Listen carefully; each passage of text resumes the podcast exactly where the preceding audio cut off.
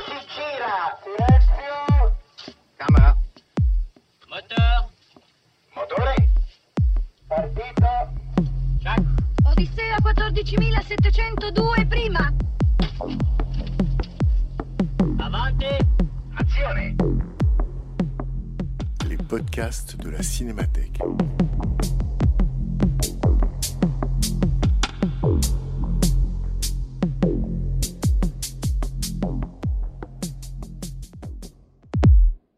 Depuis 2016, la Cinémathèque française invite régulièrement une personnalité à programmer quelques séances pour parler des films de sa vie. À chaque séance, projection d'un film suivie d'une prise de parole et d'un dialogue avec les spectateurs. En septembre 2016, c'est la romancière Olivia Rosenthal qui se prêtait à cet exercice en programmant Les Parapluies de Cherbourg de Jacques Demy. Rencontre avec Olivia Rosenthal, animée par Bernard Benolière. Et le principe ou la règle du jeu consiste, là aussi si vous êtes déjà venu, vous le savez, une courte présentation avant la projection, on regarde le film ensemble, et surtout après, en l'occurrence euh, Olivia Rosenthal, euh, prendra la parole sur un mode informel, c'est-à-dire que ce n'est pas une conférence, mais quand même euh, avancera les idées, les hypothèses, les engouements qui sont les siens par rapport au film qu'elle a choisi. En quelque sorte, elle l'expliquera ou justifiera son choix. Et puis après, s'installe ou s'instaure avec vous un jeu de questions-réponses, de réflexion, d'échange, d'élucidation en commun de soit du film, soit de l'émotion euh, ressentie. Euh, Olivia, Rosenthal, ça nous intéressait avec euh, Gabriela Trujillo qui travaille avec moi et moi-même de l'inviter parce que c'est une écrivaine, c'est une romancière et que le cinéma visiblement la travaille, à défaut de travailler dans le cinéma, même si elle a aussi, on peut dire, travaillé dans le cinéma, puisqu'elle elle est scénariste, elle a inspiré des films. Vous en verrez un extrait tout à l'heure euh, au cours de la discussion. Je ne vous dis pas de, quoi il s'agit. Mais elle est aussi dans son travail d'écriture, euh, travaillée par le cinéma. Je pense à deux livres en particulier. L'un qui s'appelle Ils ne sont pour rien dans mes larmes, et l'autre qui s'appelle Toutes les femmes sont des aliens. Et je vous rappelle qu'Alien est au programme de la prochaine fois. Euh, et dans ces livres-là, elle a une façon, justement à elle, euh, d'appréhender ce qui est notre bien commun, c'est-à-dire le cinéma, les images, les films, et la façon dont elle en parle. Pour moi, c'est l'enjeu de ces, rencontres, de ces discussions, c'est-à-dire d'en parler comme elle en parle ou comme quelqu'un d'autre en parlait, c'est-à-dire d'en parler autrement qu'en cinéphilie, même si euh, l'approche cinéphilique a toute sa valeur et sa, et sa vertu. Voilà, donc je laisse à Olivia Rosenthal le soin de présenter cette séance et de dire ce qu'elle voudra. D'abord, merci de, votre invitation à venir présenter quatre films. Donc, quand Bernard m'a demandé de choisir quatre films, j'ai été très embêtée parce qu'évidemment, on a tendance à penser tout de suite à nos quatre films préférés. Et alors là, je me suis dit que ça allait être trop douloureux de devoir euh, trouver quatre films et donc d'en enlever plein d'autres. Donc je me suis dit que le, le mieux, c'était pas de partir avec ce principe de quatre films préférés, mais plutôt de faire confiance à une espèce d'intuition que je pouvais avoir et de laisser en fait cette intuition mémorielle euh, euh, choisir les films. Donc je me suis dit bon bah à quoi je pense quand je pense à quatre films? Quelles sont les images qui me viennent? Et donc euh, parmi les images qui sont venues, qui sont les images des quatre films que vous allez voir, enfin que vous allez peut-être pas voir parce que je sais pas si vous viendrez aux quatre séances, mais euh, en tout cas euh, il y a euh, effectivement des images euh, du film qu'on va voir ce soir qui sont qui est donc le, film Les Parapluies de Cherbourg. Et en fait, l'idée qui va un peu guider le, parcours que je vais faire sur quatre films, c'est justement de- d'essayer de, parler avec vous du rapport qu'on entretient avec les films par notre mémoire et qu'est-ce qu'on fait des films avec notre mémoire et comment on les transforme. Parce que ce qui m'intéresse beaucoup en fait dans, le cinéma et dans les arts en général, c'est justement comment chaque spectateur euh, bah, réinvente à chaque fois complètement le film à partir de ses propres euh, perspectives et comment, quand on essaye de, euh, parler, de, se résumer les uns aux autres un film qu'on a vu, eh bien, on va pas du tout se le résumer de la même manière suivant la personne qu'on est. Tout à l'heure, je me livrerai peut-être à un exercice qui consiste à résumer en une phrase les parapluies de Cherbourg. Et en fait, j'ai plein de résumés possibles, mais euh, donc j'en proposerai quelques-uns. Si vous en avez d'autres, euh, et voilà, parce que en fonction du résumé, ben, finalement, on voit que c'est pas le même film dont il est question. Donc voilà, en gros, le, ce, qui a, ce qui a présidé euh, au choix des, quatre films qu'on verra dans les, dans les quatre séances. Et pour le film de, de ce soir, je ne vais pas dire grand-chose. hein, c'est quand même un film très... En général, les films que j'ai choisis sont des films très connus. Je précise aussi que j'ai eu envie de choisir des films, pas seulement des films américains, même s'il y a aussi des films américains, parce que j'attache beaucoup d'importance euh, aussi à la langue dans laquelle on parle. Et c'est pour ça que je me suis rendu compte que j'avais choisi des films dans les trois langues que je parle à peu près, plus ou moins bien, le français, l'anglais et l'espagnol. Et je pense que c'est pas complètement innocent parce que là aussi, on en parlera tout à l'heure, mais je me suis beaucoup intéressée à ce qui se dit, euh, enfin les mots qui sont échangés sont très importants. Et tout à l'heure, là aussi, je, ferai peut-être une petite analyse des mots qui sont prononcés dans le film Les Parapluies de Cherbourg, qui a une particularité que vous connaissez sans doute, c'est que c'est un film entièrement chanté. Donc a priori, on n'entend pas tant que ça les mots. Et justement, je vais un peu prendre le film à contre-courant parce que c'est m'in- c'est pas tellement les chansons qui m'intéressent, c'est plutôt les mots de ces chansons, les paroles de ces chansons. Donc c'est un film qui a cette particularité et, qui a eu énormément de succès euh, à sa sortie. hein. Il a eu la Palme d'Or à Cannes. Euh, alors que c'est un film qui a été extrêmement difficile à produire. hein. Jacques Demy a eu le plus grand mal à convaincre des producteurs de donner de l'argent pour ce film. Comme quoi les producteurs peuvent se tromper, euh, ils se trompent assez souvent. Euh, et euh, il a eu du mal euh, en particulier parce qu'il avait fait un choix donc, euh, qui est un choix de comédie musicale complète, donc entièrement euh, musicale. Et moi, ce qui me plaît beaucoup, euh, juste là, en général, dans ce film, c'est justement que c'est un film qui est complètement, qui, qui vraiment euh, choisit l'artifice de manière très délibérée, et que, euh, bien que cet artifice soit central, euh, c'est un artifice qui nous conduit, enfin qui donne accès à- aux émotions. Et ça, c'est un- c'est une chose du cinéma qui, me- qui me plaît énormément dans ce film. Et voilà, j'espère que vous serez content de le voir ou de le revoir. À tout à l'heure. Voilà. Et ben bonne projection et on se retrouve à- tout de suite après. Merci.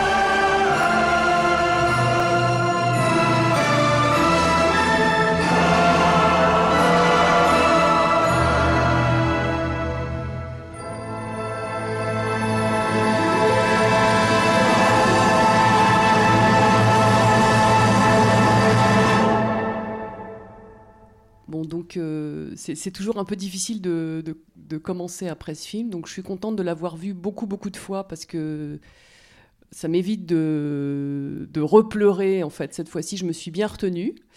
Euh, je dis ça parce que c'est en fait c'est de ça dont je voulais un petit peu parler euh, avec vous euh, ce soir. puisque donc dans la, dans la sélection que j'ai choisie, non seulement j'ai choisi quatre films, mais je les ai choisis dans un certain ordre. Donc j'ai choisi d'abord euh, les parapluies de Cherbourg parce que c'est euh, donc on, parlait de la mémoire euh, qu'on avait des films.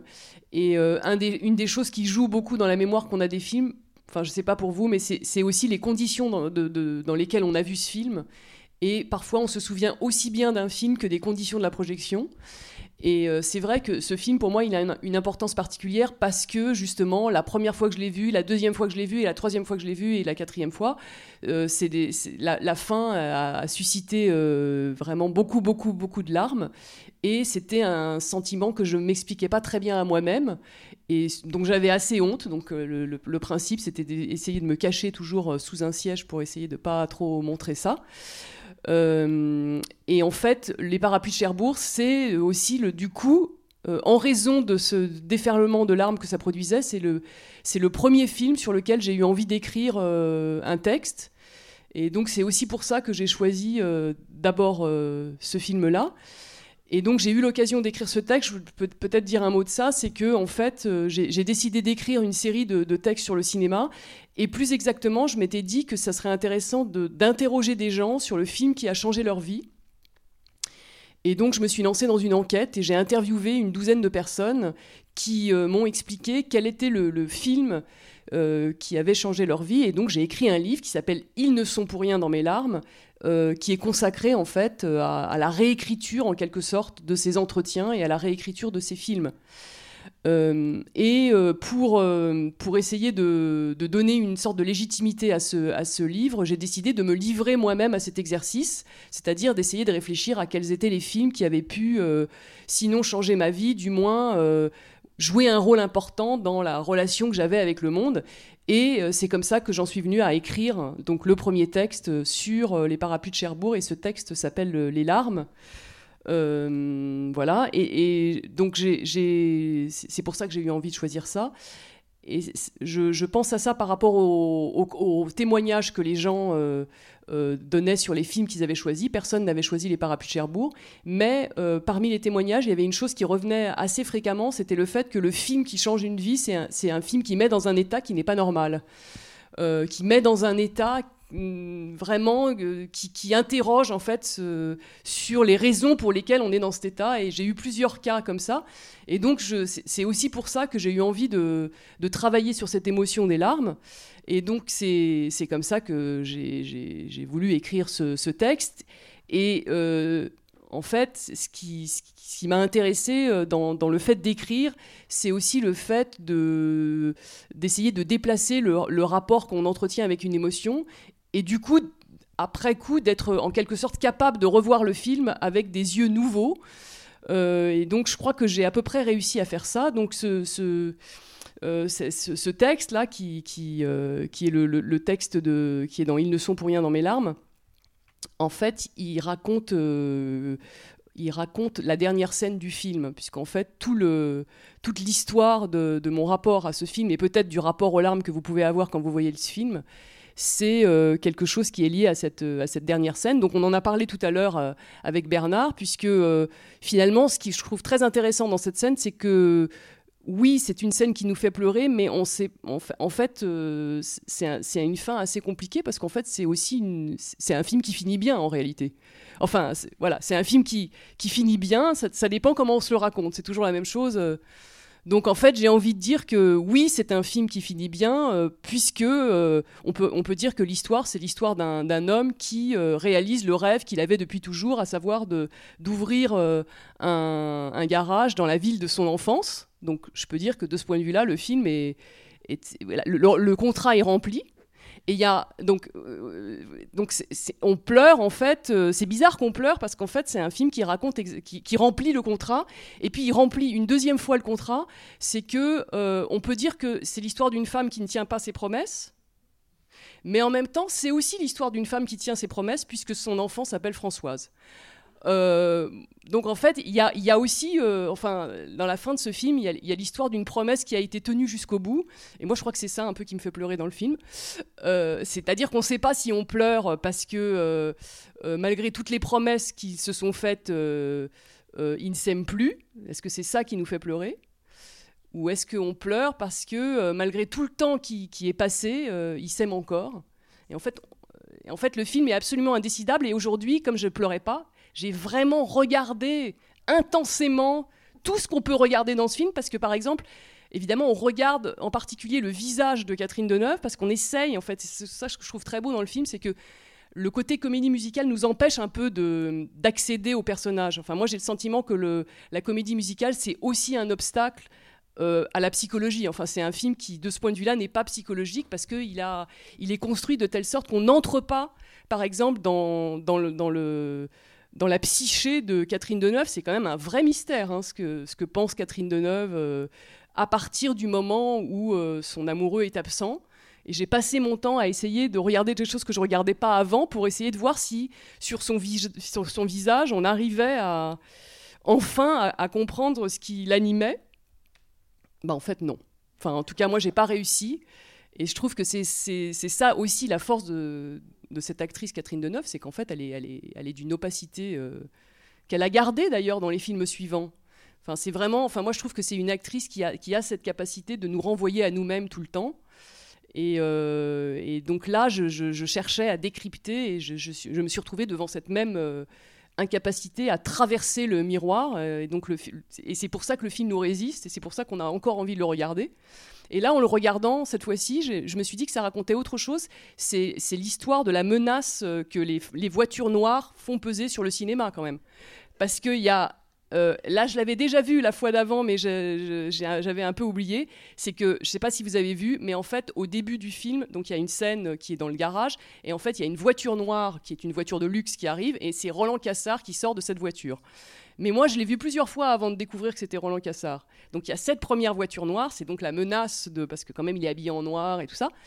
Et puis après, il y a une deuxième menace, c'est le jour du mariage, parce que quand ils partent dans cette voiture noire, à nouveau. euh, Et puis la troisième menace, évidemment, c'est le retour de la voiture noire euh, à la fin, qui est donc cette voiture de luxe. euh. Et donc je me suis dit, voilà, on pourrait aussi raconter le film en disant que c'est l'histoire de, de- ces voitures noires de luxe qui, viennent traverser les paysages. Et c'est pas tout à fait. Enfin, évidemment, c'est un petit peu une, boutade, mais pas, pas seulement, parce qu'en réalité, ça raconte aussi l'histoire de, de, ces, euh, de, de ce, de ce conflit social, en fait, entre euh, celui qui reste euh, à Cherbourg et, celle qui va faire une vie bourgeoise dans, une, dans une autre ville. Euh, puis je me disais aussi que ça racontait l'histoire d'une mère qui veut absolument que sa fille, euh, euh, elle, n'ait pas la même vie qu'elle. Enfin voilà, il y a, toute cette dimension-là qui, qui est intéressante. Enfin tout ça pour dire que suivant les, jours où on regarde le film, suivant qui on est aussi, euh, je pense suivant son âge, suivant son sexe, on va pas, on va pas euh, se, fixer sur le même personnage et que l'identification qu'on va choisir va avoir des implications assez considérables sur le résumé qu'on pourrait faire du film. Parce qu'en plus, il y a une chose que j'avais oubliée, mais c'est que c'est vrai que c'est un film dans lequel euh, euh, quand on voit, on, voit les deux une fois dans la première partie, mais après c'est l'un puis l'autre. C'est-à-dire que c'est vraiment, on a le choix en fait. On peut choisir euh, qui on est dans, dans ce film. Il me semble que les gens choisissent plus facilement d'être Catherine Deneuve. Euh, Enfin, peut-être que je me trompe, mais en réalité, on pourrait tout aussi bien choisir d'être Guy. Et en fait, le film nous offre euh, aussi cette, cette- possibilité. Donc, je trouve que c'est assez intéressant de ce point de vue-là. Et peut-être dire aussi une dernière chose avant de, de revenir sur cette scène finale, c'est que oui, j'ai aussi choisi ce film précisément parce qu'il suscite constamment des. euh, chaque fois que je le revois, j'ai envie de, raconter le film autrement. Enfin, il a, cette, puissance de, suggestion. Euh, et hum, donc, euh, ça, a joué un rôle important dans l'histoire de la relation que j'ai avec ce film, puisque donc j'ai écrit le texte qui s'appelle Les larmes. Et ce texte lui-même, c'est ça aussi où je voulais en venir, est lui-même devenu un court métrage de fiction qui s'appelle donc Les larmes, qui est une adaptation cinématographique, on va dire, du texte que j'avais écrit. Euh, donc c'est- c'est aussi cette histoire de la circulation en fait qu'il y a entre, entre les œuvres, Euh, le, le fait qu'un film donne lieu à un texte qui donne lieu à un autre film, et on, va regarder tout à l'heure, enfin assez vite là, un extrait de cet autre film, mais euh, ce qui, ce qui m'intéressait aussi, c'est que l'autre film, c'est à la fois, euh, il est à la fois né des parapluies de Cher- Cherbourg et en même temps, il ressemble absolument pas aux parapluies de Cherbourg. Il est vraiment aussi, il est vraiment ailleurs. Et Laurent Larivière, qui d'ailleurs est dans la salle, peut-être il voudra dire un mot tout à l'heure. Il a, il a construit ce, ce film. Euh, autour de, scènes clés des parapluies de Cherbourg. Donc, par exemple, euh, bon, on le verra pas ce soir, mais par exemple, on a voulu absolument rejouer la scène où ils sont sur le, sur le vélo et où ils sont euh, portés comme ça sur un espèce de chariot. Donc, on, a, on, a, on, a, on a fait cette aventure de, refaire cette scène et on joue en fait les rôles de de Geneviève et de Guy, donc euh, Laurent Larivière et moi, et on est ni l'un ni l'autre, on est acteurs, mais on a décidé de jouer tous les deux le rôle, puisque donc voilà, j'ai décidé de m'identifier à Catherine Deneuve, donc je suppose que Laurent s'est identifié à, à Guy.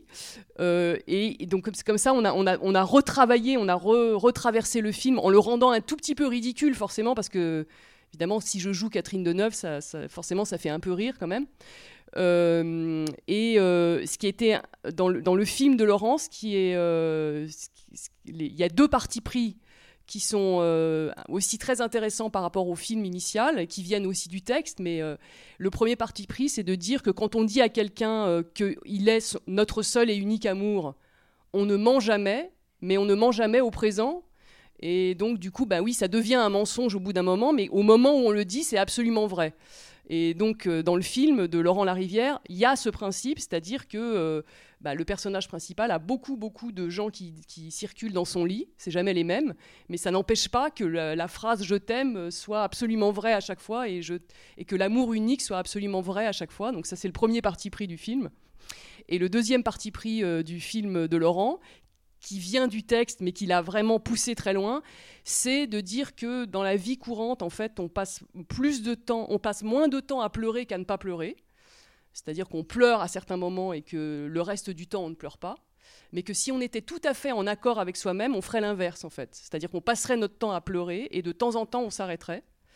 Et donc, il est parti de ce principe et il a fait un film dans lequel les gens pleurent tout le temps et de temps en temps, ils s'arrêtent. Et, euh, en fait, ça, bon, ça fait, ça fait un film qui raconte que, ben, voilà, que si on était, que donc on est obligé tout, le temps de se mentir à soi-même, parce que le film raconte aussi ça, euh, parce qu'on peut pas se permettre de faire ça, et donc on est obligé de, réguler en quelque sorte ses émotions, c'est-à-dire de les retenir, c'est-à-dire euh, de, bah, de, se mentir d'une certaine, manière. Et, euh, voilà, donc ça c'était les deux parties pris du film. Et puis, euh, donc ça construit un film qui évidemment n'a absolument rien à voir avec les parapluies de Cherbourg, parce que du coup, évidemment, avec ces deux parties pris, on est assez ailleurs. Euh, et le, le, der le, dernier point important, mais ça c'est un point du texte, c'est que en fait l'ensemble du film euh, de Laurent Larivière, mais c'est parce que moi je suis absolument obsédé par soi, l'ensemble du film porte en réalité sur la dernière scène euh, que vous avez vue là.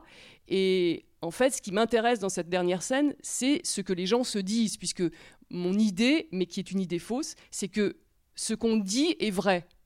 Enfin, en fait, on voit que le film, euh, bah, on peut pas savoir si ce qu'on dit est vrai. Par exemple, si on dit je t'aime, est-ce que c'est vrai euh, Si on dit je t'aimerai toujours, euh, on, enfin, on a l'impression que. Donc, moi, j'étais en train de décrypter toutes ces paroles pour savoir si, au moment où il prononce les phrases qu'il prononce, est-ce que ces phrases qu'il prononce sont vraies?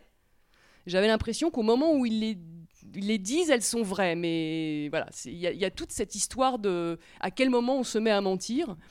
Et en fait, j'ai enfin réussi à comprendre ce, qui se cachait derrière le visage de, Catherine Deneuve en analysant la dernière phrase, euh, l'avant-dernière phrase du film. Euh, et donc, euh, je voudrais qu'on passe l'extrait le, du film Les larmes, dans lequel on revient sur cette dernière scène et où on explique ce qui se passe dans cette dernière scène et, et, ça permet de comprendre les sentiments de Catherine Deneuve que, qu'on n'avait pas compris avant. Voilà. Donc on va peut-être regarder la dernière scène de... Enfin, c'est pas la dernière scène du film de Laurent Larivière, mais c'est un moment où on analyse la dernière scène du film. C'est un film. Ça n'existe pas. C'est une histoire inventée. Ça ne me concerne pas. Dans la dernière scène du film, il y a quelque chose qui ne va pas. Catherine Deneuve, alias Geneviève, prononce une phrase simple, factuelle, du moins elle le croit, une phrase qui, si on n'y prête pas garde, pourrait signifier qu'elle est juste étonnée de revoir Guy. Cette phrase, je peux la répéter, la retourner, la déployer. Il y a en elle une erreur, une omission, une faute, de sorte que l'apparente indifférence qu'elle manifeste cache mal une peine immense. C'est la première fois que je reviens à Cherbourg depuis mon mariage. C'est la première fois que je reviens à Cherbourg depuis mon mariage. J'ai été chercher la petite chez ma belle-mère en Anjou. J'ai été chercher la petite chez ma belle-mère en Anjou. J'allais rentrer à Paris. Et puis j'ai fait ce détour. J'allais rentrer à Paris, puis j'ai fait ce détour. Je ne pensais pas te rencontrer. Je ne pensais pas te rencontrer. Il a fallu ce hasard. Il a fallu ce hasard. Geneviève ne pleure pas. Ça ne se fait pas. C'est hors de propos, c'est déplacé, c'est malvenu et c'est stupide. Mais elle dit une chose absurde, une chose impossible, une chose qui, juste avant la fin, trahit des larmes qui ne sortiront pas.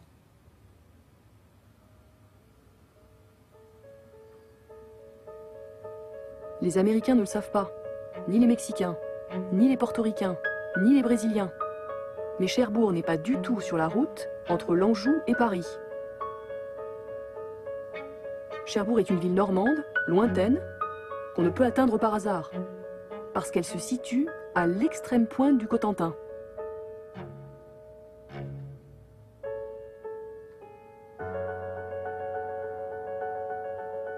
En général, il est assez rare qu'on atteigne le bout du bout d'un pays sans l'avoir d'une manière ou d'une autre choisi.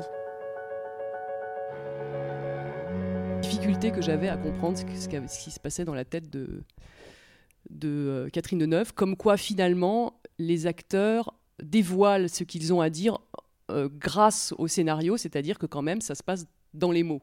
Quoi qu'il en soit, finalement, enfin pour moi évidemment, hein, finalement, malgré tout, je pourrais dire, parce que c'est quand même une comédie musicale, etc., il y a quelque chose qui passe dans les mots. Et euh, pas seulement, hein, bien sûr, mais voilà, en, essayant de décrypter, on finit par trouver quelque chose. Mais c'est vraiment en grattant. hein. Donc voilà, c'était euh, aussi une manière de, prendre le film par un, petit bout de la lorgnette et en me disant que. C'est ça qui, m'intéresse, c'est- ce que je disais au début, c'est comment euh, finalement euh, l'opacité de- des films nous oblige en fait euh, à aller nous livrer à l'interprétation. Et que là il y a quelque chose dans ce film qui est pourtant très limpide, il y a, il y a quelque chose pour moi d'une opacité des sentiments qui m'oblige en quelque sorte à aller chercher une réponse à ma question et je vais essayer de faire la même chose sur Alien, sur, euh, sur Faces euh, et sur la Cienaga parce qu'il y a, y, a, dans l'opacité en fait quelque chose qui nous oblige et c'est ça qui est beau aussi dans, dans le cinéma, c'est les endroits de résistance euh, qui, qui, nous opposent et à l'intérieur desquels on a envie d'aller. Et voilà, c'est- un exemple, on pourrait dire, de, de, de, ce type de- d'exercice. Mais c'est l'enjeu même de, de ce dispositif ou de n'importe quel dispositif d'élucidation du, du, cinéma, puisque le film est toujours à la fois euh, limpide, effectivement. Euh, c'est pas comme, je dirais, dans l'écriture, où pour lire, d'une certaine manière, il faut se représenter soi-même, se faire des images de ce qui est écrit. Là, d'une certaine manière, au cinéma, les images sont données. Donc, euh, il n'y aurait rien à élucider. Et pourtant, c'est sans fond et c'est sans fin les interpréteurs, vous disiez dans l'introduction que, d'une certaine manière, on est un public, mais il n'y a que des spectateurs. C'est-à-dire qu'il n'est pas possible de voir le même film, évidemment, chacun, comme si euh, il y avait une pluralité de sens, un, infini permanent. Parce que moi, ce qui, par exemple, me, me bouleverse dans le film et qui va dans le sens, je dirais, non seulement du fait qu'on peut considérer, comme vous le dites, pour les raisons énoncées, que la fin est un happy end, j'ai le sentiment que tout le film, qui pourtant charrie des émotions, des tristesses, des séparations, est une joie absolue.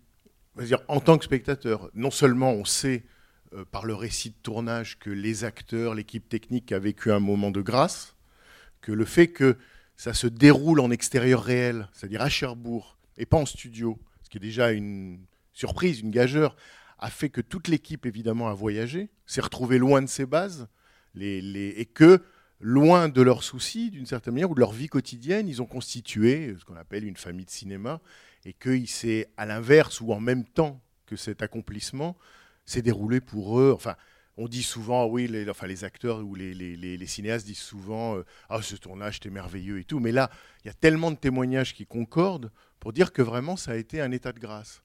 Et je trouve que ce qui bouleverse, enfin, ce qui me bouleverse en tant que spectateur, c'est que je me dis que Jacques Demy, voyant son film, et c'est pas souvent, a dû éprouver en le voyant ce qu'on ressent en le découvrant aussi, c'est que finalement, il n'y avait aucun écart entre son intention et son exécution. Et qu'il accomplit une œuvre pleine, à la fois d'une audace folle, quoi, enfin, de, la nouvelle vague euh, les, a réussi en quelque sorte une révolte pour qu'une révolution comme celle-là ait lieu, parce que le film est vraiment une forme de révolution. Et on se dit, la joie qu'on éprouve pendant le film, c'est d'éprouver, je trouve, la joie qui a dû être celle du cinéaste, d'avoir dans un, art qui est incroyablement euh, hétérogène, compliqué, euh, euh, nécessitant de déplacer des mondes, et encore plus dans un registre comme celui-là, d'arriver finalement à ce qui devait être son idée. Et que le film rejoigne l'idée, je trouve, enfin, fait qu'on est, moi, je suis absolument euphorique pendant ce film. Euh, ce sentiment-là, par exemple. Donc on est d'une certaine manière, au spectacle d'une réussite absolue. On peut trouver, alors je pense qu'il y a des spectateurs qui refusent le film, ou qui le repoussent, ou qui le trouvent ridicule, ou qui le trouvent euh, impossible. Mais si on, on je ne sais pas quel mot employer, on est en phase avec cette tentative-là, alors c'est plus un essai, c'est un essai transformé, mais de A à Z, absolument. Il n'y a pas tout peut être considéré comme une fausse note et rien ne l'est, puisque tout sonne juste, même les dissonances, même les, les, les séparations, même les. Enfin, c'est comme un, c'est comme, oui, un accomplissement, une sorte Sur de le chef plan esthétique, c'est vrai que euh, c'est alors ah, parce que quand on était avec, euh, on- en fait, pour tourner notre film, on est, on a tourné le- notre film à Cherbourg, et une des choses qu'on a faites à côté, c'est qu'on est allé rencontrer des gens qui euh, qui avaient assisté en fait au tournage euh, des Parapluies de Cherbourg, et il en est né un, documentaire euh, qui, je crois que d'ailleurs est visible hein, sur euh, Vimeo, qui s'appelle euh, qui s'appelle comment? Les larmes, la récolte, et on voit en fait des témoignages de gens qui ont par exemple été des, figurants pendant, le, pendant le tournage. Et donc on- ça, les gens le savent et, c'est connu, mais enfin c'est quand même intéressant de rappeler que en fait le, le, film a été tourné après euh, l'écriture du scénario et de la musique, et que en fait les, acteurs jouaient euh, euh, dans la nappe musicale en fait. Ils, c'était donc ils étaient pris en fait dans cette espèce de- d'univers sonore et, et donc ils étaient à l'intérieur déjà de ce dans une sorte de oui c'est- c'est- cette chose euphorisante était déjà là parce que la musique euh, les Préexiste, encadrait préexiste.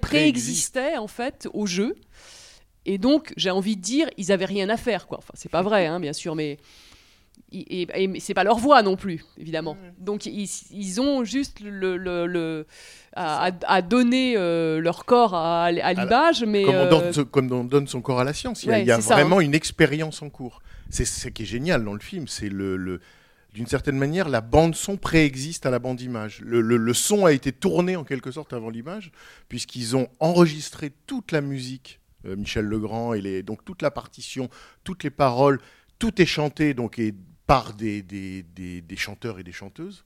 Mais ce qu'il raconte, c'est qu'effectivement, les acteurs étaient présents. Les acteurs, donc Catherine Deneuve et autres, étaient présents pendant l'enregistrement. Et donc, ils assistaient à la naissance ou à, ils écoutaient la voix de leur personnage, ils donnaient des conseils aussi. Et après, sur le tournage, effectivement, il y avait une sorte de playback, mais qui était réglé au millimètre. Ce qui fait qu'on n'a absolument pas l'impression ici qu'on peut avoir dans le doublage d'une dissociation entre la voix et le corps. Enfin, moi, je la ressens pas. Je ressens pas l'écart qu'il y a entre le corps de Catherine Deneuve et la voix de celle qui chantait pour elle. Quoi. Parce qu'elle-même chante sur le tournage, mais le, synchronisme labial est absolument euh, vertigineux. Quoi. Et après, quand même, enfin moi, parce que moi j'ai une vision quand même assez mélancolique, hein, euh, contrairement à mon, camarade, qui je suis très contente d'entendre cette, euh, parce que je me disais aussi, ça raconte quand même aussi l'histoire de couple qui ne marche que s'il y en a un des deux qui aime, quoi. Parce que en fait, s'il y en a deux qui aiment, ça marche pas. Mais les seuls couples qui marchent, c'est les couples qui sont non réciproques, d'amour non réciproque. Donc ça, c'est quand même bon à savoir. Euh, parce que en revoyant le film, je me suis dit, bah ouais, en fait, ça raconte ça. Ce qui est pas très très joyeux en même temps comme idée.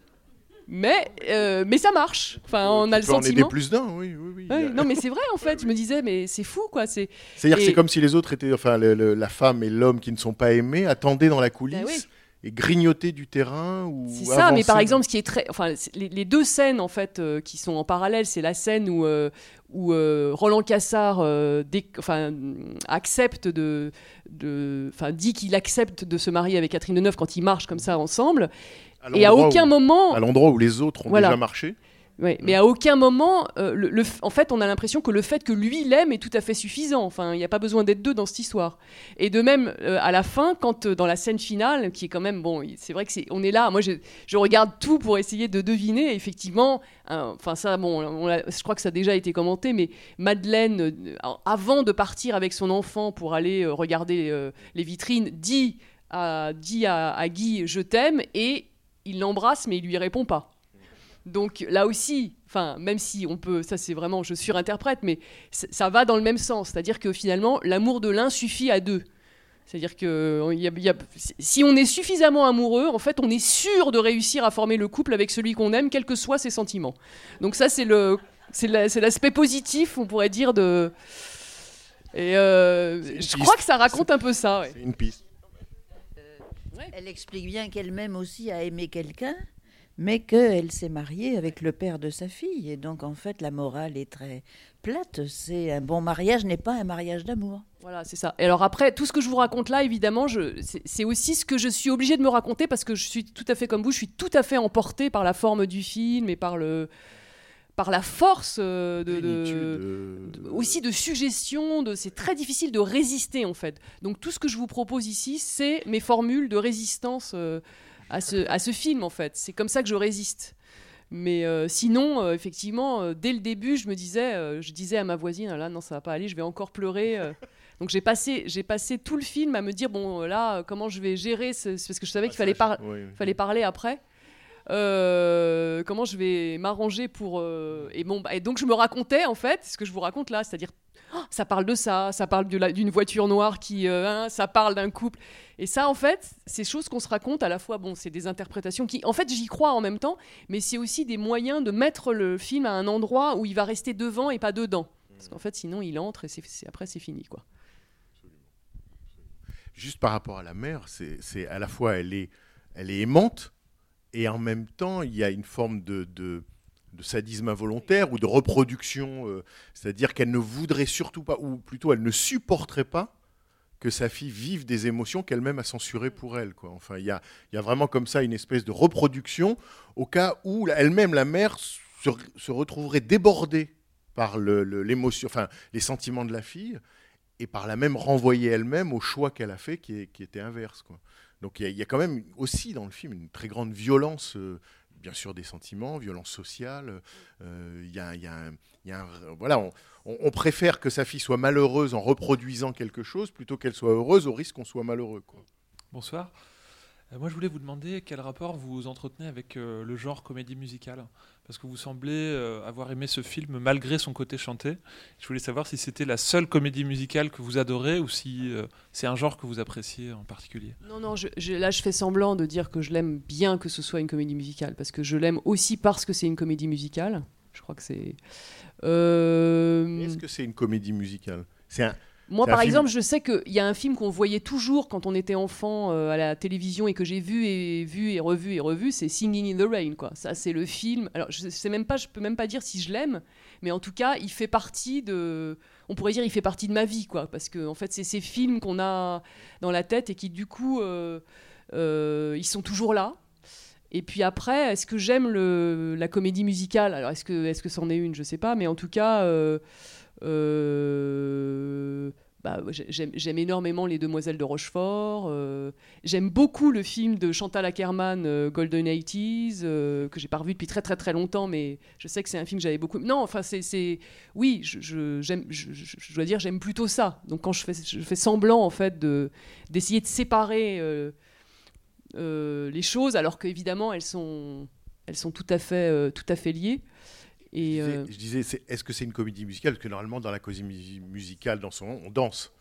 Et en même temps, c'est rare que dans le cinéma français en particulier, on ait autant d'aisance ou d'évidence avec la grâce du déplacement. C'est-à-dire que quand ils marchent, ils ont l'air de danser, mais personne ne danse. Quoi. Donc c'est, on est, on est, on est. Alors effectivement, les demoiselles de, de Rochefort va, va, alors là, va, va complètement euh, emporter la, la- la question et, et faire que, alors là, on soit pleinement dans une comédie musicale. Mais on dirait qu'avec ce film-là, il, ne cesse de s'en rapprocher. Le, point nodal, enfin le point focal serait euh, effectivement les, demoiselles de Rochefort.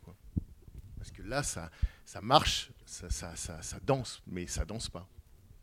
Quand ils sont au bord, la, la- la scène dont vous parliez, quand euh, la première fois avec Guy et elle, ils sortent du, dancing et qu'ils sont sur le bord du port, euh, c'est presque comme, comme là, dans un film de Minelli, quand euh, Fred Astaire et, comment elle s'appelle, euh, Sitch Harris se demandent s'ils peuvent danser ensemble, la danse dans le parc, et puis ils essayent, ils lancent un pied timidement, et puis l'un suit, et il y a cet enchaînement, et là la danse démarre. Et là on sent qu'elle est, mais à fleur de peau, quoi. Donc c'est une presque comédie musicale, quoi. Oui, le générique début est très beau aussi. Bien sûr, et puis là, tout le, toutes les dimensions euh, verticales, horizontales. On voit à quel point le film a été prémédité. Bonsoir. Alors moi je dois vous dire que euh, je ne suis pas venu pour le film, mais pour vous entendre en parler. J'aime beaucoup le principe de ces séances où on entend des, personnes très intéressantes parler évoquer leurs sentiments. Alors je n'aime pas du tout le film. J'y suis totalement insensible et je pense en grande partie à cause de la musique qui sirupeuse à souhait, qui, qui m'insupporte totalement. Vous vous laissez pas aller à vos émotions, c'est ça en fait. Ça doit être ça. Non mais voilà, c'est Ça ça. doit être ça. Vous voulez pas euh, vous retrouver dans cette situation épouvantable qui est de pleurer ensuite devant tout le monde, c'est très pénible. Oui, ben, peut-être. Mais euh, du coup, le, le sentiment que je retire du film, et la, la façon dont je l'analyse, puisque je n'y suis pas sensible, c'est que euh, les personnages sont finalement incapables d'une quelconque volonté, incapables d'influencer leur vie à venir. Et ils subissent du début à la fin. Donc le, le garçon vrai, part hein. parce qu'il est, euh, C'est vrai, il doit hein. partir. Il a- alors, euh, Mais moi, c'est ça que je trouve. euh, Enfin, et c'est par exemple Catherine Deneuve, elle, c'est vraiment un personnage d'une passivité euh, Absolument. absolument, Mais- incroyable. Mais ils le sont tous finalement. Et mais Et- en- mais ça, pourquoi pourquoi est-ce que vous y seriez Enfin, en quoi ça rend le film mauvais, par exemple? Ah, Enfin, je, ne dis pas que le film est mauvais, Ouais. mais je dis que ça me gêne et que, euh, bon, le- le- hormis le fait que la musique m'insupporte, c'est ouais, oui. c'est vrai. Le, le film, au, au contraire, je le trouve relativement intéressant, justement parce que euh, il évoque cette incapacité des, des personnages à influer sur leur vie. Et euh, le garçon, effectivement, il s'est parfaitement cité avec le, le moment où il retrouve le garage de son enfance en rentrant. de- Donc, il a un rêve et il ne le réalise finalement que partiellement. Et la fille, vous avez raison, elle est encore plus passive parce que le seul rêve qu'elle a, c'est celui de sa mère. Oui. Et on pourrait avoir une, une émotion comme vous l'avez ressenti à la fin. Personnellement, je ne l'ai pas eu du tout. Et ce qui m'intéresse également énormément dans le film, euh, euh, bon, comme je n'aime pas le son, c'est le jeu avec les couleurs. Alors, je crois que ça a été beaucoup dit à propos de, de Jacques Demy, mais effectivement, et euh, il a un jeu avec les couleurs, notamment par exemple dans euh, l'appartement le magasin, etc. de, la mère, où l'appartement est tout en rose et euh, la chambre de Catherine Deneuve, elle est tout en bleu avec une réminiscence de rose. Et il y a- des oppositions de couleurs comme ça systématiquement. Quand il retrouve l'autre Geneviève, c'est la seule fois où on voit du, rouge, un, un rouge étincelant, etc. Il y a, il y des, des couleurs absolument exacerbées, comme pour euh, laisser entendre que les personnages, que les émotions des personnages ne sont que factices et gérées par l'environnement. Et ça, je trouve ça très intéressant. Et euh, vous voyez, là, on évoque, euh, on évoque ce film-là de Jacques Demy. Il me semble qu'il y a, euh, que le, lorsque on évoque la vie passée du, du personnage de, de Cassard, on évoque le film précédent de Jacques Demy, qui, lui, pour moi, est une merveille. Et là, là j'y étais totalement sensible. Ouais. C'est ça, oui. Exactement, il apparaît et puis euh, bon. Donc on voit cette image du- de Nantes euh, Absolument. avec le, le- le plan de qui panoramique là, qui, Absolument. Et qui est très très beau d'ailleurs. Enfin, c'est c'est Absolument. c'est sublime. ouais. C'est absolument sublime. Et le- le- autant j'ai j'ai énormément d'émotions quand je vois Lola, autant dans celui-là, je suis. euh, et ce qui ne veut pas dire que, comme vous l'avez souligné, que je ne m'intéresse pas au film. Au contraire. Je- mais c'est plus par l'analyse et, et par le, le sentiment de vide des personnages, l'analyse d'un certain vide des personnages, que par l'émotion qu'il est susceptible de susciter. Et bon, c'est comme je le disais au début, ça m'intéresse beaucoup d'entendre euh, des gens parler du film parce que, en l'occurrence, euh, on peut parfaitement le recevoir de façon radicalement opposée. Après, c'est très intéressant ce que vous dites sur la passivité, parce que je crois que c'est assez juste aussi de. de, de- euh, c'est vrai, en fait. Enfin, je crois que c'est vrai que ces personnages sont, sont manipulés euh, par, euh, par leur destin, en quelque sorte. Enfin, il y y a vraiment. D'abord, ils, sont les- ils sont les jouets de l'histoire. Enfin, c'est très important dans le film. Et puis, euh, elle, elle est aussi le, fruit de, de, ce, de, cette, euh, de la condition féminine. Enfin, il y a vraiment, ça raconte quelque chose aussi là-dessus, et que cette passivité, elle est aussi liée à ça. Et euh, cette dimension un peu sociale du film. Enfin, vous le dites sous le terme passivité, mais je crois que du coup, ça renvoie aussi à, ça, c'est-à-dire le fait que oui, bah, on n'est on n'est pas maître de son, dé- on peut pas choisir en fait la vie qu'on veut mener. On n'a pas, on pas euh, la possibilité d'être l'acteur de sa propre vie. En même temps, ça fait du bien par rapport au cinéma qui nous, qui nous, qui nous submerge, qui est euh, un certain cinéma américain où là, on sait ce qu'on veut et on va y arriver et on va. Vous voyez, euh, c'est cette espèce d'univers de, de, de, puissance où on obtient ce qu'on veut par la seule volonté. bah voilà, là, on a, c'est un peu le contraire quand même. Et du coup, euh, je suis assez sensible euh, à, cette, euh, à cette proposition qui, qui change la relation qu'on a avec les héros, en quelque sorte. Oui, moi, c'est- drôle parce que j'aime énormément vos, vos livres et, et de tous les films dont vous parlez, c'était le seul que je détestais profondément. Un peu comme Monsieur. Je pense que il a fallu quelques années, bon, la lecture, et puis c'est la première fois que je le revois depuis que, que, que, que je, que je vous ai lu. Et euh, je ne sais pas si je l'aime encore parce que je, je disais à Bernard, justement, je trouve scandaleux ce film qui montre que justement on, on meurt pas d'amour et je trouve que ça que c'est terrible je trouve que c'est vraiment horrible de se dire qu'on D'ailleurs, ils disent qu'on ne meurt d'amour que dans le cinéma. oui voilà et ça, c'est quand même assez je- intéressant. je, trouve que le film est presque borderline au sens où euh, tous les actes on, on est dans l'artifice pur du cinéma la comédie musicale le décor les couleurs euh, le, le jeu terrible et en même temps ils, ils agissent euh, non pas comme dans un film ou ce qu'on espérait du film, mais ils survivent tous et effectivement, c'est scandaleux à la fin de tout ce bonheur, tous ces gens heureux des deux côtés. Et euh, voilà, je pense que c'est euh, assez troublant.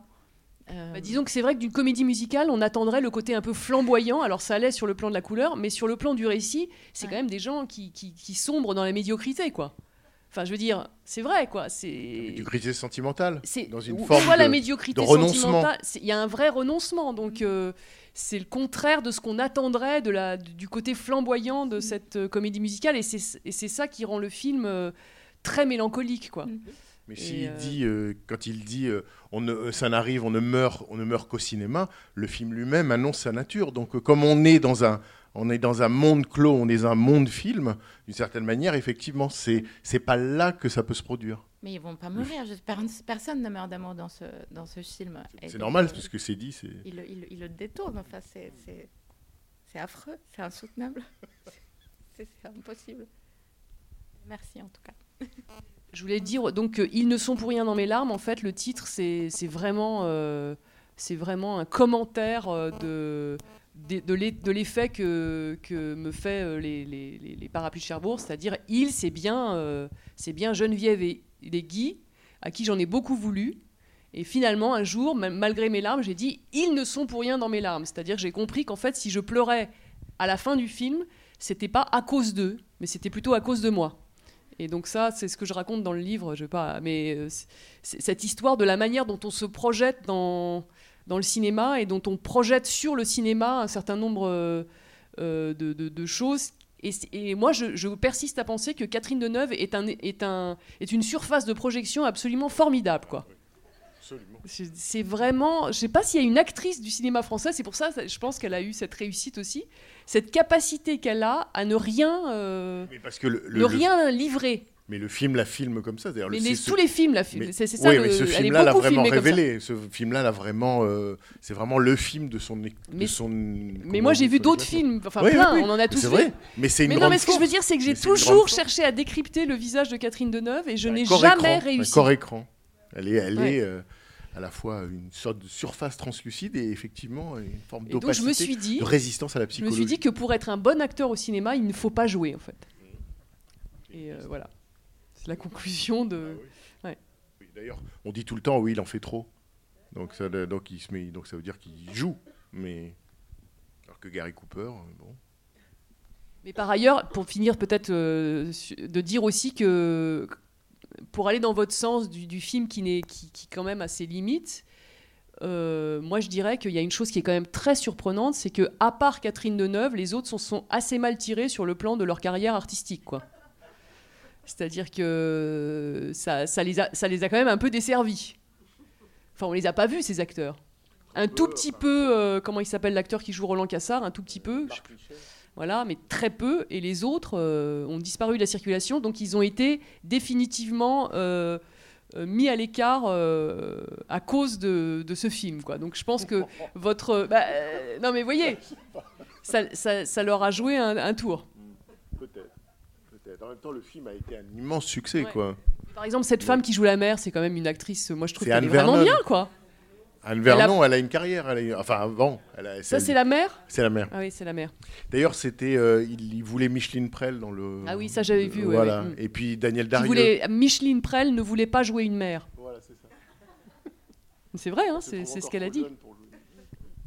Je trouve que c'est un film très abstrait d'une certaine façon. Euh, c'est un film d'idées. Par exemple, le thème de l'influence, il est posé par Madeleine. D'ailleurs, on pleure comme une Madeleine, mais euh, elle pose la question. Elle dit à Guy, à son retour d'Algérie, qu'elle n'a aucune influence sur lui, euh, etc. Lui dit que si. Enfin, c'est, je trouve intéressant, et je me demande si tout le film ne fonctionne pas euh, sur la la représentation d'idées, enfin de, de choses abstraites, enfin d'idées. euh. Vous avez d'ailleurs dit dans la présentation que vous alliez parler de mots. Alors je ne sais pas, euh, de certains mots, euh, des chansons, enfin... C'est les mots que je, que je commande dans le, Oui. dans la, dans la, euh, dans le film euh, Les larmes. C'est-à-dire, Oui. c'est vraiment cette histoire de comment est-ce qu'on peut passer par l'Anjou, comment est-ce qu'on peut faire ce détour Mhm. sans avoir décidé délibérément. En fait, c'est un commentaire du mot détour. Ah oui, oui. Euh, Qu'est-ce que ça veut dire de faire Mhm. un détour Mhm. Et euh, quel sens ça a finalement ça- le, le sens que ça a, comme on le voit, c'est c'est 500 km de plus. Mhm. Donc ça veut bien dire que c'est pas un détour, mais que c'est délibérément qu'elle est allée là et que donc elle y cherche quelque chose et que contrairement à ce qu'elle a l'air de nous dire, puisqu'elle vient, dit-elle, par hasard, elle a trouvé ce qu'elle cherchait. Enfin, enfin, pour moi, c'est évident. Enfin voilà, en, en- ce c'est ça que j'appelais la- l'analyse des mots. C'est-à-dire qu'en fait, si on reprend les mots qu'elle dit, on se rend compte que là encore, il y a un mensonge en fait. Mais que dans ce mensonge, quelque chose de vrai est dit, puisque on comprend qu'elle elle vient de l'Anjou. Elle n'était pas obligée de dire qu'elle venait de l'Anjou quand même. Pourquoi elle le dit? Il suffit ensuite de faire le calcul et on comprend très bien qu'elle le dit pour dire qu'elle est venue délibérément. Enfin bon, moi là, je donc je tire, vous voyez le. Mais pour moi, c'est à la fois, ça- je le dis en riant, hein, c'est c'est pas très sérieux, mais je crois sincèrement à ce que je vous dis. C'est-à-dire que pour moi, c'est comme la révélation du film, c'est qu'en fait, Catherine Deneuve est venue chercher Guy. Mais ça, elle le dit comme ça. Et il n'y a que nous, parce qu'on est français et qu'on connaît la géographie de la France, qui pouvons savoir ce que ça veut dire. Tous les autres, alors que ce film a eu un succès mondial, je suis absolument convaincu qu'ils n'ont pas compris le sens du film parce qu'ils savent pas où est l'Anjou. Et moi, je, voilà. Donc, c'est aussi très important cette histoire de, la langue. C'est pour ça que je dis qu'il y a un vrai enjeu aussi des, cultures. Et donc, je pense que quand on verra, par exemple, le film de Lucrecia Martel, qui est un film euh, argentin, il y a plein de choses qu'on comprend pas. Et je voudrais parler de ça, mais peut-être si ça se trouve, on les comprend pas parce qu'on n'est pas euh, argentin et que du coup, il y a des choses qui nous échappent. Et là, c'est la même chose dans l'autre sens. C'est-à-dire que là, les Argentins, je pense qu'ils ne peuvent pas comprendre tout, absolument tout de ce film, parce que cette histoire de l'Anjou euh, leur échappe. Je trouve aussi que, enfin, le personnage de Catherine Deneuve n'est pas du tout, elle n'est pas si passive que ça. Euh, enfin, quand elle dit à sa mère qu'elle est enceinte, la mère évoque les amis, les voisins, etc.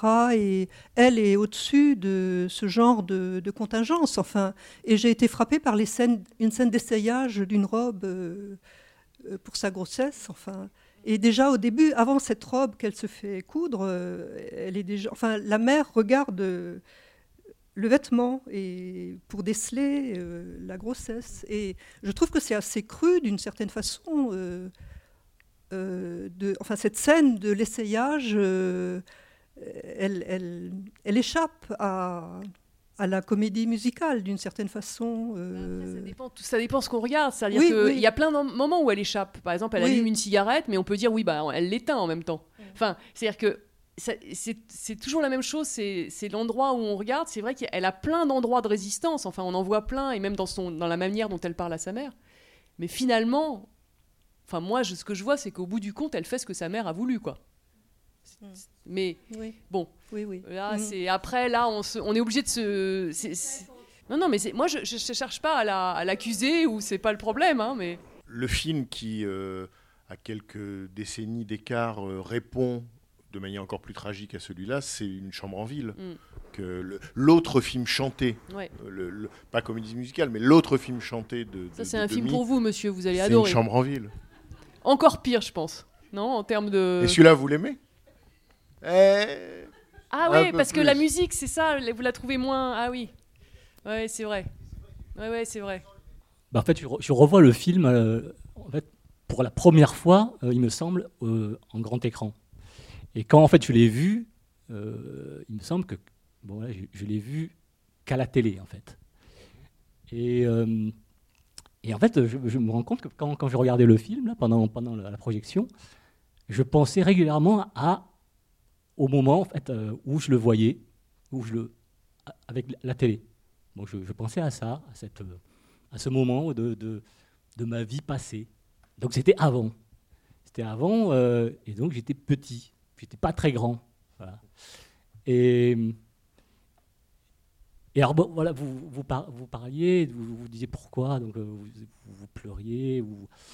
Pourquoi, et moi, donc, là, en vous, écoutant, je me suis dit, mais aussi pourquoi moi, euh, moi, ce film-là, il me bouleverse tant, il me, il me, il me rend si mélancolique, il me, pourquoi il me, me prend. euh, et,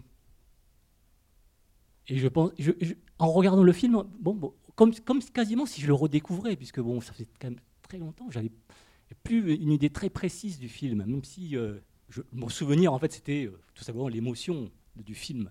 En regardant le film, il y, a- plein de choses qui me sont passées, qui, sont, et notamment donc ces, dates, ces dates, 58, euh, bon, et ces, séparations donc, et ce, une sorte de, séparation, de moments de vie qui sont, qui séparent en fait toutes nos, nos vies en plusieurs parties au fond. Et c'est cet avant, un avant et un après. Et dans, ce film-là, il y a, constamment ça. Un avant qui, qui, euh, et, et l'après. Et il y a notamment donc la- l'avant de la mort donc de la mère donc de Guy et l'après de la mort de, la mère de Guy. Et comme, Catherine, comme Catherine Deneuve, euh, euh, Geneviève, il y a un avant et un après. Donc euh, la mort de sa mère qui meurt. Et ce moment, justement là, bon, euh, c'est ici, là, maintenant, en voyant ce film, là, maintenant, à mon âge, c'est- ce que je me suis dit. Ce film-là, il me rend si, si mélancolique, et il me rend encore plus mélancolique là maintenant, parce que il y a un avant. Il y a eu avant. J'ai vu ce film. J'étais assez petit. Je le voyais donc en famille, euh, avec mes frères, euh, un de mes frères, et ma mère. Et maintenant, je le vois. Maintenant, il y a un après. Et je le vois avec une sorte de très grande mélancolie. euh, euh, D'autant plus que voilà, il y a ce. Je parle pour moi, mais c'est cet ancrage-là de ce film sur vraiment l'histoire en fait qui me touche très, très personnellement en fait. euh, c'est au fond la, la rupture en fait de la, de la, de la colonisation. Et donc moi, quand je voyais les dates, donc 58, 59, mes parents venaient d'arriver de l'Indochine, comme on disait à l'époque. Ils arrivaient en France. Et moi, je voyais ce film avec eux comme un petit, je sais pas quoi. En tout cas, je savais pas, je je, ne, je crois que je le voyais en- comme un petit Vietnamien plutôt, euh, plutôt qu'un Français. Et, là aujourd'hui, je crois que je le, vois peut-être un peu plus. Je sais pas. euh, je le vois, je le vois avec, avec une sorte de, quelques milliers de films après avoir vu des, quelques milliers de films après, euh, voilà. euh, ici à la Cinémathèque, parce que tous les, tous les films que j'ai vus quasiment, en fait, je me rends compte que je les, au cinéma, je les ai vus à la Cinémathèque française. Je les ai pas vus autre part. Et donc du coup, je me dis que voilà, euh, quelques milliers de films après, il y a, je vois, je revois ce film qui, qui au fond a traversé ma vie d'une certaine façon, en filigrane, parce que bon, au fond, j'allais voir Catherine Deneuve parce que c'était par de Cherbourg, au fond peut-être, ou je sais pas, Euh, et que c'était quelque chose qui me, qui. Je me disais qu'en 58, il venait juste d'arriver. Il venait juste d'arriver, puis hop, on ne peut pas savoir. euh, et, et com- et comment, ma mère, a, vu ce film. Bon, je m'en souviens un petit peu. Elle, a- pas mal aimé, elle a beaucoup aimé. Mais je pense qu'elle n'a rien compris. Je pense qu'elle n'a rien compris. Euh, et moi, au- au fond, je ne comprenais pas grand-chose quand j'étais petit, quand je l'ai vu avec elle. Et là, du coup, je le, je le vois avec une sorte de, distance euh, aussi, je sais pas, de distance quand même, quelques milliers de films après.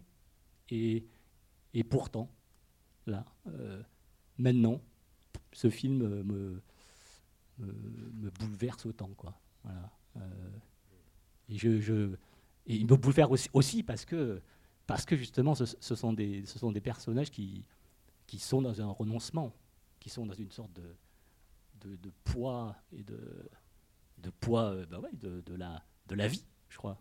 On peut pas être que, on peut pas être que, que. Je pensais, je pensais il y avait, il y avait le retour.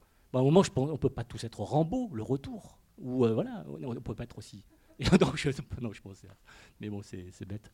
Mais voilà, moi j'aime ce film aussi pour ça, cette, euh, ce- ce- cette, cette force en fait de la, du, du, un moment on peut pas, peut pas y faire grand chose quoi, où on, où on se laisse un petit peu, on, se laisse un petit peu ab- abattre. On n'a pas, pas le choix peut-être. Après, c'est juste pour rebondir sur ce que vous disiez, c'est aussi, euh, et ça c'est aussi des, choses du cinéma qui sont très, souvent très fortes et que quand on écrit des textes, on aimerait réussir à trouver, c'est le, le rôle que joue l'ellipse, quoi. C'est le fait que hop, ça y est, on passe à autre chose et on a, il y a tout un pan qu'on n'a pas vu. Et comment, comment on fait pour que, aussi dans l'écriture ou, de manière générale dans l'art, on arrive à rendre compte de choses euh, sans du tout euh, les, les, donner à lire ou les donner à voir et, comment ça se passe dans l'intervalle en fait. Et euh, ça, c'est des choses que moi j'essaye vraiment de travailler quand j'écris. Et c'est vrai que là, on le voit aussi très fortement. C'est qu'il y a vraiment plein de moments qu'on ne voit pas dans ce film et que ça, charge aussi beaucoup, beaucoup le film de, par exemple, de, tout ce que vous dites, le fait que les choses, on les voit pas, on est obligé de les inventer, de les imaginer, et, ça, c'est aussi très fort. Euh, J'ai essayé de dire un truc euh, sur, euh, sur les larmes. C'était un film que je revois pour la cinq ou sixième fois. C'est un film que j'aime beaucoup, beaucoup. Et je pleure à chaque fois, y compris ce soir, mais euh, pas à la fin. Euh, je pleure à chaque fois ou au, moment de la séparation, au moment de la, musique que vous savez, et euh, sur le quai de gare. Et en, fait, euh, euh, je me dis que c'est sans doute parce que après, les deux autres tiers du film, c'est, euh, euh, comme vous disiez vous tout à l'heure, je crois, à ma, à ma gauche, c'est de la déception. Alors la fin, c'est triste, bien sûr, mais euh, pour moi, les larmes, c'est avant, c'est-à-dire au moment. Alors, c'est mon analyse comme ça, je fais là maintenant à chaud, où on y croit encore. Vous l'avez déjà vu le film, donc vous Sauf savez que- comment ça finit. Je sais comment ça donc finit. vous pleurez parce que, en voyant Parce que, que eux je- ils y croient encore, vous, vous savez qu'ils se trompent. Vous, vous savez plus de choses qu'eux, en fait. C'est pour ça aussi que ça, Moi, ça me fait beaucoup plus pleurer aussi. euh, Enfin, j'en- parle dans le texte. À un moment, j'explique qu'on pleure euh, encore plus quand on connaît la fin. Et euh, parce que, évidemment, la fin, elle teinte l'ensemble du film. Et même la première scène où ils se retrouvent, ça devient horrible du coup. Parce Mm. que nous, on sait tout. C'est-à-dire que ça, ça- ça construit quelque chose qui n'est plus du tout du même ordre que quand on le voit pour la première fois.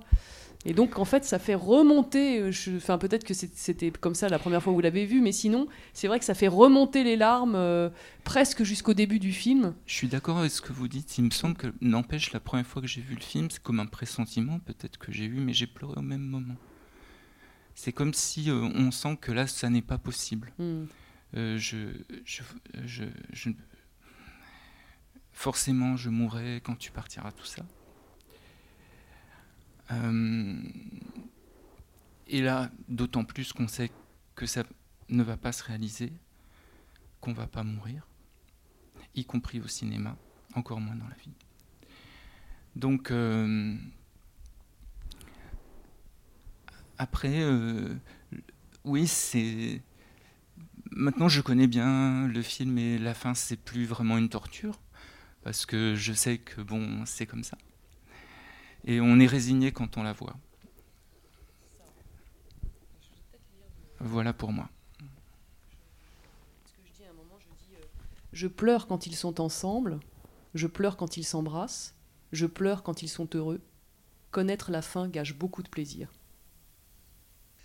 Et en fait, euh, mais peut-être qu'on, je sais pas si on là, mais si, sauf si, c'est en fait par rapport à ce qu'on se dit là sur la fin, euh, euh, que j'essaierai d'élaborer euh, la prochaine fois euh, une nouvelle théorie sur sur le- le- les films à partir de la fin, parce qu'en fait, c'est pas vraiment une théorie, hein, c'est que on ne peut parler d'un film que qu'à partir de sa fin. C'est la fin qui, qui, qui fait que qui fait qu'on sait ce que c'est qu'un film.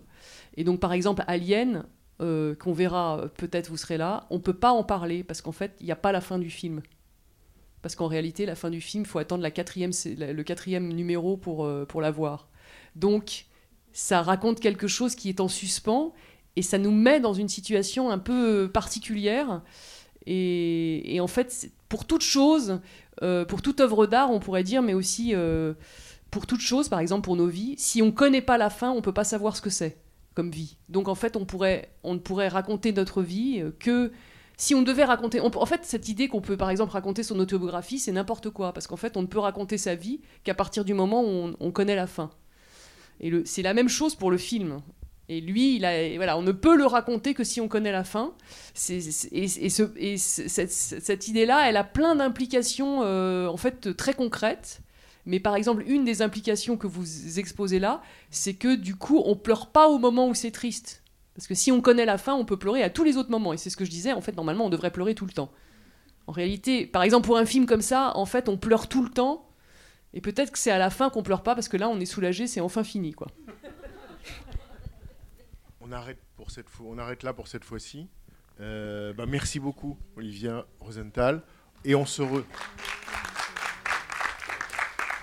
Merci à vous. Merci à vous aussi. Et le Et film Les larmes, vous pouvez le voir sur Vimeo. Absolument. Allez-y, allez-y. Absolument, il est accessible euh, en, Il ligne. est- Enfin. Il est accessible, libre de droit. Les larmes. Laurent Larivière. Voilà.